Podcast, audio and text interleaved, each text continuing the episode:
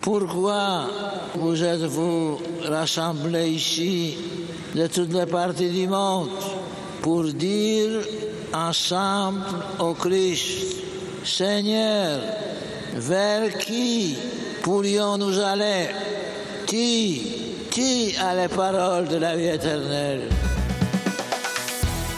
Bonjour et bienvenue dans JMJ Mon Amour, l'émission qui vous accompagne pas à pas jusqu'à Lisbonne en août prochain. Le jargon catho, disons-le, peut parfois faire peur, et il va sans dire que celui qui a un message et ne sait le faire passer n'est pas plus avancé que celui qui n'en a pas. Les jeunes qui vont partir au JMJ vont peut-être susciter l'intérêt des médias, mais comment prendre la parole face au micro d'un journaliste sans se liquéfier? Heureusement, il existe des méthodes pour s'exprimer, et l'association Cato Voice forme des laïcs pour prendre la parole sur les sujets brûlants sur l'Église sans refroidir l'ambiance. Notre invitée Elisabeth de Courrèges est ergothérapeute et membre de Cato Voice et elle vous donnera quelques clés.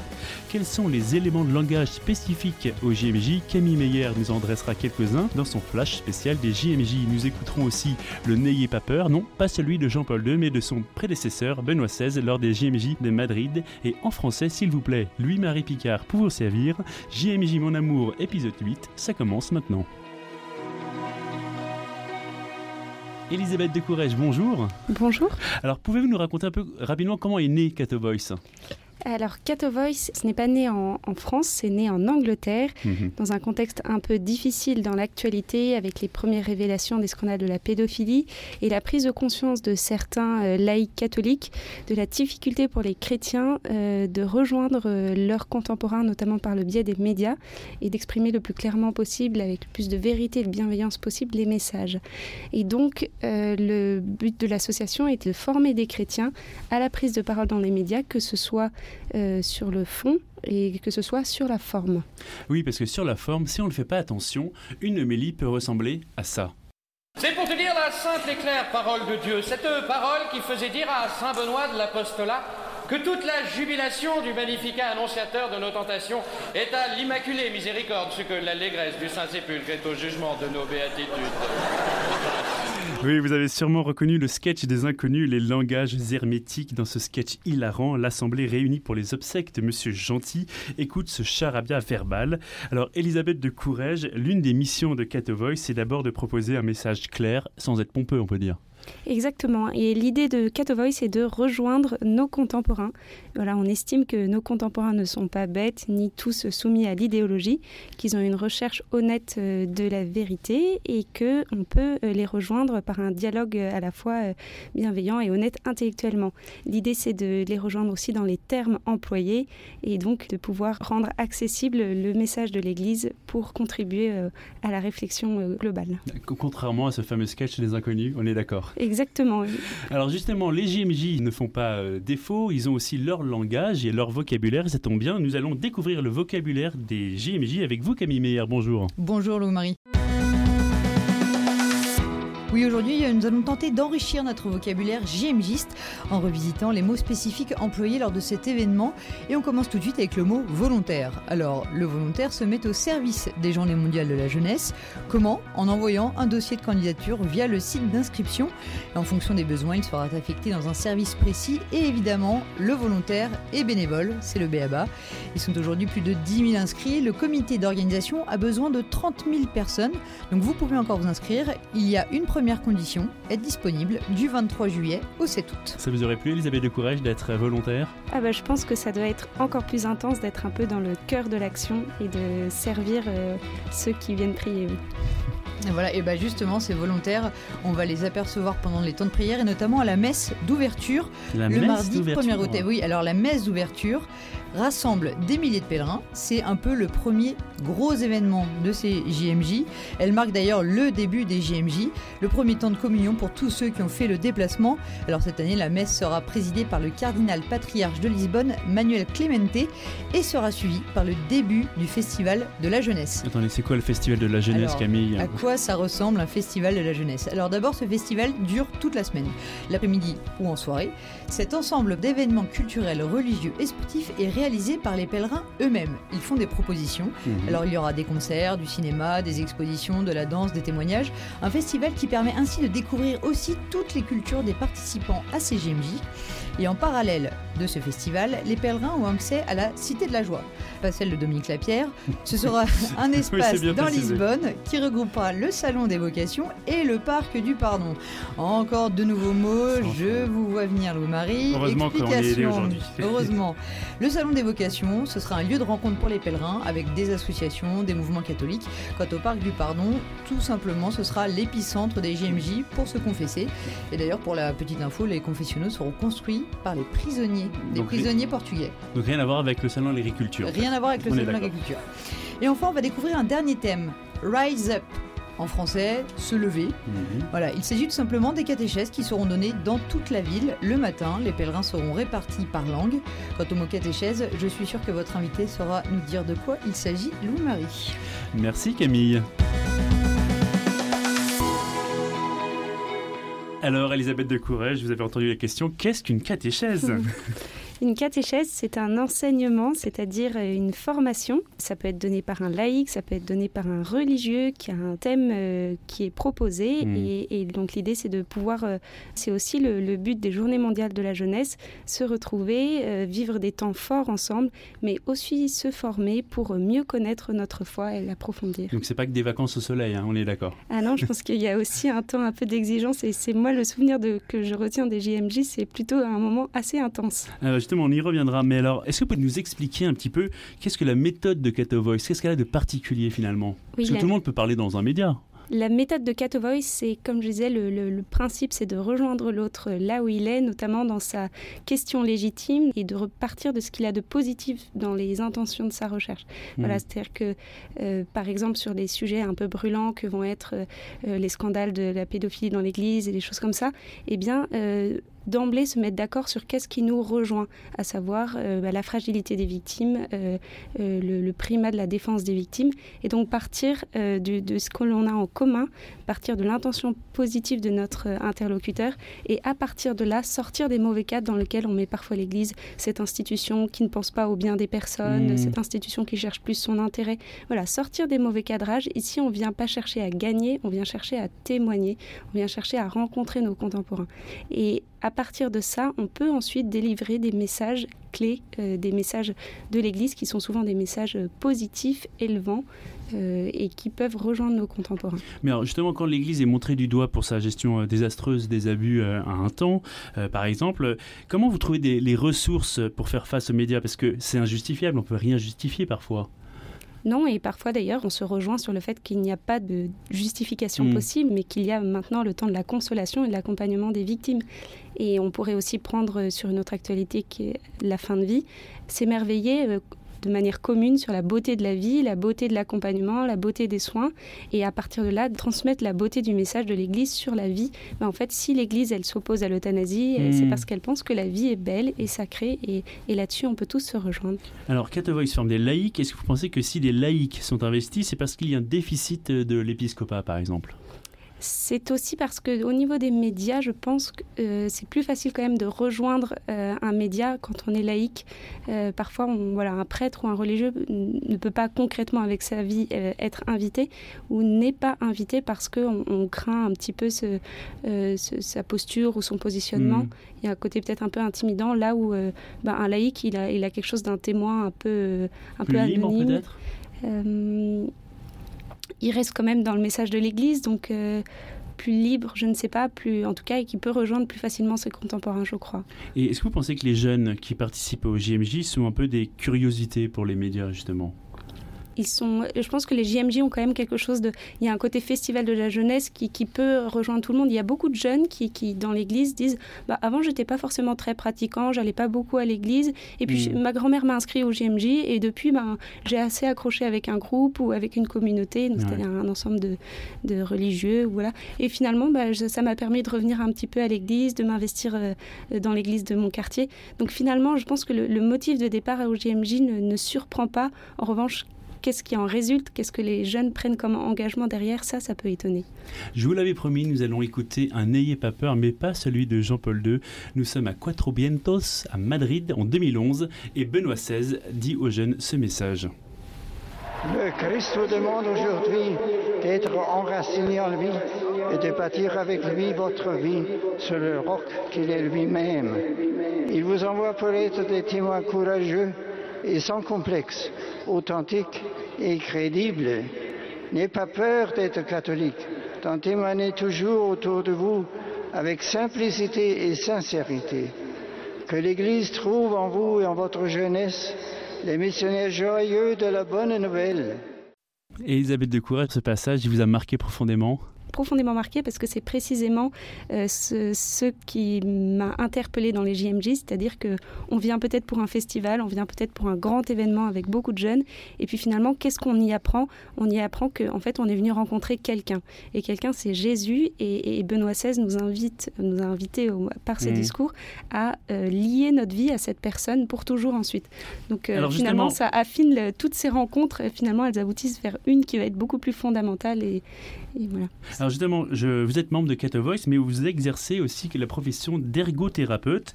Alors est-ce que, comme vous y invitez Benoît XVI, dans votre profession, il vous arrive de témoigner, je cite, autour de vous avec simplicité et sincérité Bien déjà, je dirais que ma foi, c'est ce qui me pousse dans mon métier. Euh, auprès des personnes, auprès des patients, même si je ne peux pas toujours l'annoncer explicitement. Hein, ça, c'est parfois un peu délicat dans le travail. Et puis, je pense qu'être chrétien au travail, c'est déjà essayer de bien faire son travail. Mais euh, je me dis toujours, agis de telle sorte qu'un jour, on puisse te poser la question voilà, faisant suffisamment bien. Sans faire de prosélytisme, finalement. Exactement. Et si on te pose la question, bah, réponds. Et, et, avec joie, à ce moment-là, ça me permet d'aller un peu au bout des choses. Mais c'est vrai qu'au départ, j'essaie de bien faire mon travail. Et, et voilà, si un, patient est amené à me poser la question, bah, quel, quel, est le sens de votre travail Je peux lui dire, bah, vous voyez, en fait, euh, j'essaie d'imiter quelqu'un. Quelqu'un, c'est Jésus, quelqu'un que j'ai mhm. rencontré. Et, voilà, et j'ai envie de bien faire les choses euh, avec lui. C'est-à-dire qu'en fait, euh, comme dirait le pape François, vous allez aux périphéries tout en étant en veille que quelqu'un vienne un jour vous solliciter. Exactement, et je pense que veilleur est un, une bonne, euh, un très bon mot parce que c'est exactement ce qui, me, ce qui me porte dans mon métier. Euh, voilà, cette vigilance, euh, il y a une présence toujours avec nous et l'idée c'est de la interpeller pour qu'on vienne nous poser la question. Mm. Et puis aussi avec les collègues en fait, hein, pour le coup, partager un bureau avec des collègues, ben, c'est un moment où on échange sur nos activités de la vie quotidienne. Et toi, tu fais quoi? Bah, Je chante dans une chorale, une chorale dans l'église. Ah bon, tu vas à l'église, mais alors pourquoi? Depuis quand? Et ça aussi, c'est un moment aussi où on peut témoigner de notre foi mm. simplement et, ce, qui est, ce qui est toujours chouette, c'est quand on est euh, accepté, non pas malgré notre foi, mais avec ça, en mm. fait. Et que voilà, les gens s'y intéressent euh, avec beaucoup plus de bienveillance qu'on ne peut croire parfois. Oui, parce qu'en fait, euh, parfois, on peut avoir l'impression qu'il y a de la défiance par nature de certains journalistes, confrères ou consoeurs, sans bien sûr faire de généralité, alors qu'en réalité, il y a plus de la curiosité, si je comprends bien. Oui, je pense que quand le pape Benoît XVI nous dit d'en parler avec simplicité et authenticité, c'est parce que c'est en étant simple et authentique qu'en fait, finalement, on est accueilli avec ça et, qu'on est, tout à fait euh, crédible, je pense. C'est-à-dire qu'en fait, vous pensez que tout le monde finalement peut s'exprimer sur sa foi, y compris dans les médias? Euh, je pense que c'est une, une, dimension à part entière et qu'on peut tout à fait rejoindre n'importe où euh, avec notre foi, oui. Alors, il y a une seule foi catholique, dit-on, mais il y a aussi plusieurs formes de, pour la vivre. Alors, on voit de plus en plus de jeunes catholiques qui sont séduits par la messe dans la forme extraordinaire du rite romain. Est-ce que vous pensez que les JMJ s'adressent aussi à eux? Dans la forme, je veux dire. Hein être catholique, c'est être universel. Donc, mm. euh, je pense que oui, oui, les JMJ s'adressent aussi à eux et ce serait un peu triste qu'on cherche à s'intéresser euh, aux protestants, aux orthodoxes, mais qu'on ne s'intéresse pas à nos, aux, plus proches qui sont bah, aussi ces jeunes qui partent euh, vers les mouvements plus traditionnalistes, voire parfois intégristes. oui, oui, je pense qu'ils sont catholiques à part entière et que les JMJ, autant dans le fond que dans la forme, s'adressent à eux. Moi, je suis partie avec une communauté qu'on mm. pourrait qualifier de tradismatique. Alors là, c'est un jargon de jargon. Alors là, c'est le jargon, pas connu Camille Meyer, à notre escousse.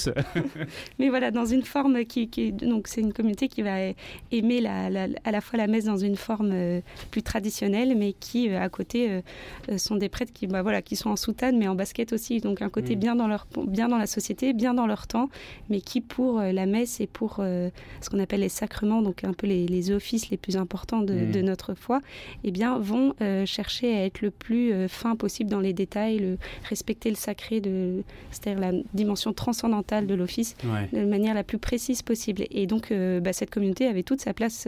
on était même 900 à partir avec eux. Donc, c'était une bonne part des JMJ, oui.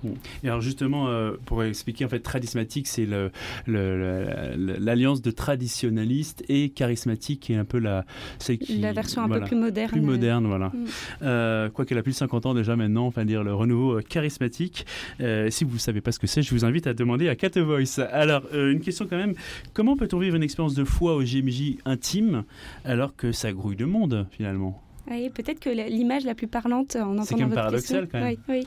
c'est le, la, veillée d'adoration qu'on a eue à Quattro Vientos. Donc c'était une grande veillée de hmm. prière euh, euh, avec le pape dans, dans cet aéroport. C'était Benoît XVI à l'époque. C'était Benoît XVI. On était des millions réunis. Euh, on était tous serrés les uns contre les autres. c'était un moment voilà où, ça, grouillait de monde, de bruit. De, vous savez, les Italiens ils parlent fort et puis il pleuvait. Alors on mettait des, sacs poubelles sur nous pour nous protéger. Vous confirmez Camille que les Italiens parlent fort Oui, moi j'étais juste à côté d'eux à Quattrovientos. Vous avez même pris nos places parfois. Mais... Et, puis, et puis tout d'un coup, eh ben, euh, et puis, donc, il y a le Saint-Sacrement qui est exposé, donc c'est-à-dire l'hostie, on considère que c'est la présence réelle de mhm. Dieu qui est exposée. Le pape Benoît XVI se met à genoux devant, donc il nous désigne voilà, qui, face à qui on se, mhm. on, se positionne. Et, euh, et puis, le, tous les jeunes se mettent en silence, la grande majorité se met à genoux. Il se passe un moment assez impressionnant d'un voilà, on met des millions de jeunes en silence et à ce moment-là, je pense qu'on s'est, je suppose, qu'on s'est tous sentis un peu saisis par l'instant et, hmm. saisis par la présence euh, qui était face à nous et, donc dans ce moment très très de grand groupe, au moment où on était le plus nombreux, et eh ben on a, je pense qu'on a tous vécu intérieurement quelque chose de très fort. Et je pense aussi que c'était rendu possible grâce à la préparation. Les JMJ, c'est, sont ces derniers jours tous ensemble, mais c'est un peu l'accomplissement souvent d'un temps de préparation, hmm. alors qu'il peut se faire par plus petits groupes, par plus petite communauté. Euh, nous, on était, euh, on était euh, bon, 900, donc ça reste quand même nombreux, mais on avait commencé à Tolède et, en fait, les, on avait eu des catéchèses justement préparées. Les Rise Up. pour, bah voilà, comme une montée en puissance jusqu'à ce moment. Et donc, c'est une préparation à la fois du intellectuelle par la formation, à la fois humaine par les amitiés qu'on a pu développer, culturelle par tout ce qu'on a pu découvrir dans le pays, et puis bah, spirituelle par, par la prière qu'on a eu, pu avoir avant. Un vrai temps de retraite avant cet accomplissement tous ensemble. Hmm. Alors, vous savez, euh, les GMJ, c'est aussi des moments musicaux. Il y a eu euh, chaque, euh, on le disait dans une dernière émission, chaque hymne, enfin chaque JMJ a son hymne. Et alors, il y en a une qui a beaucoup marqué les générations qui se sont rendues au GMJ. Il s'agit de Jesus Christ, You Are My Life.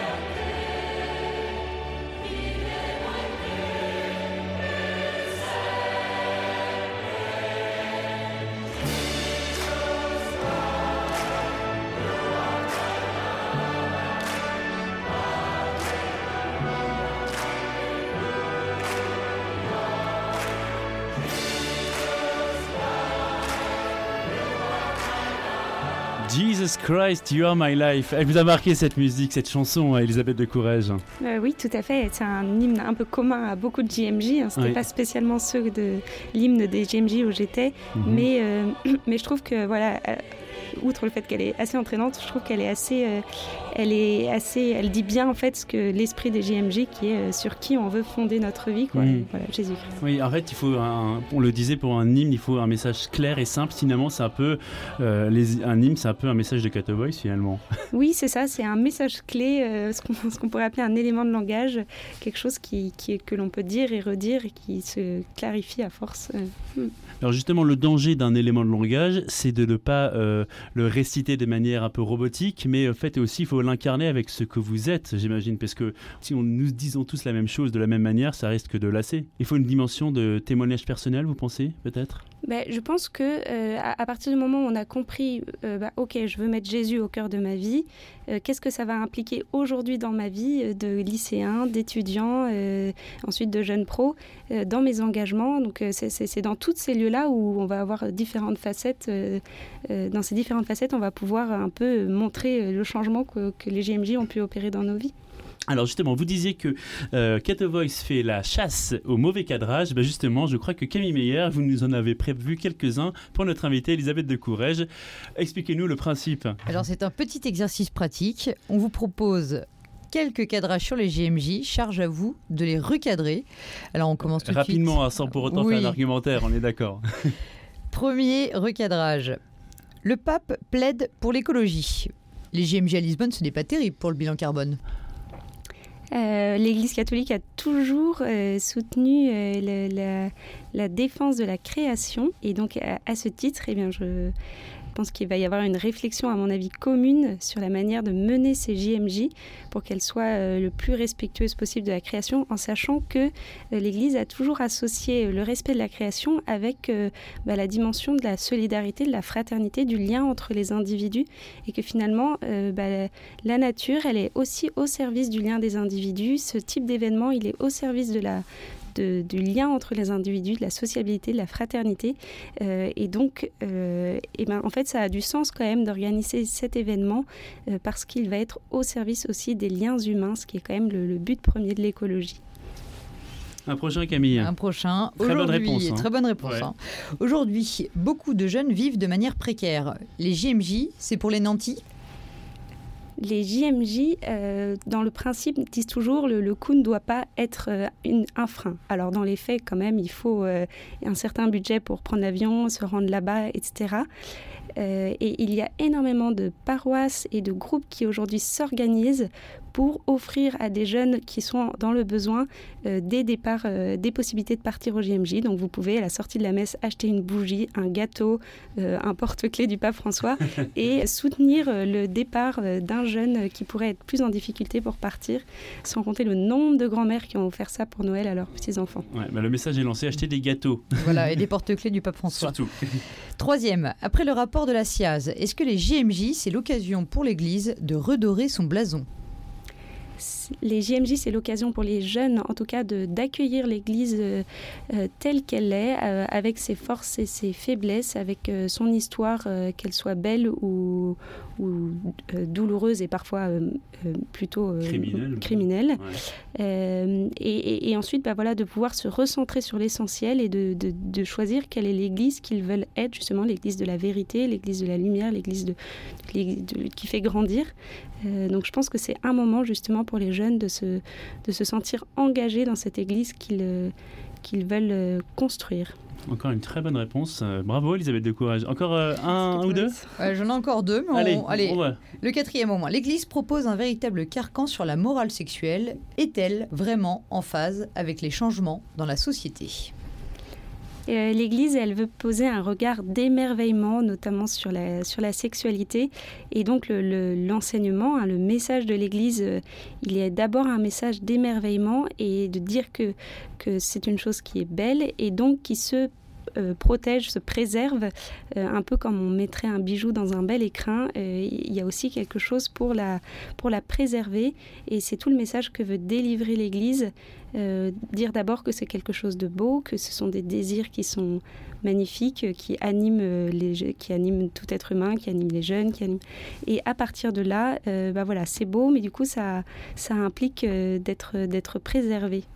Allez, un dernier Camille. Allez, la dernière rapidement. Est-ce que, en tant que femme, vous vous sentez à l'aise dans une église où toutes les plus hautes fonctions sont tenues par des hommes? Celle-là aussi, vous avez dû l'entendre deux millions de fois. Eh je suis très heureuse d'être une femme pour pouvoir participer à Cat Voice et en tant que laïque engagée dans l'église, euh, prendre part euh, à cette émission aujourd'hui. Bah, merci beaucoup, Elisabeth de Courrèges, d'avoir été avec nous. Vous pourrez retrouver toutes les informations de Cat Voice sur le site web www.catvoice.fr et j'en profite pour rendre hommage à Antoine de Joigny qui a largement mmh. contribué au lancement de Cat Voice en France et qui nous a quittés le 30 octobre 2020.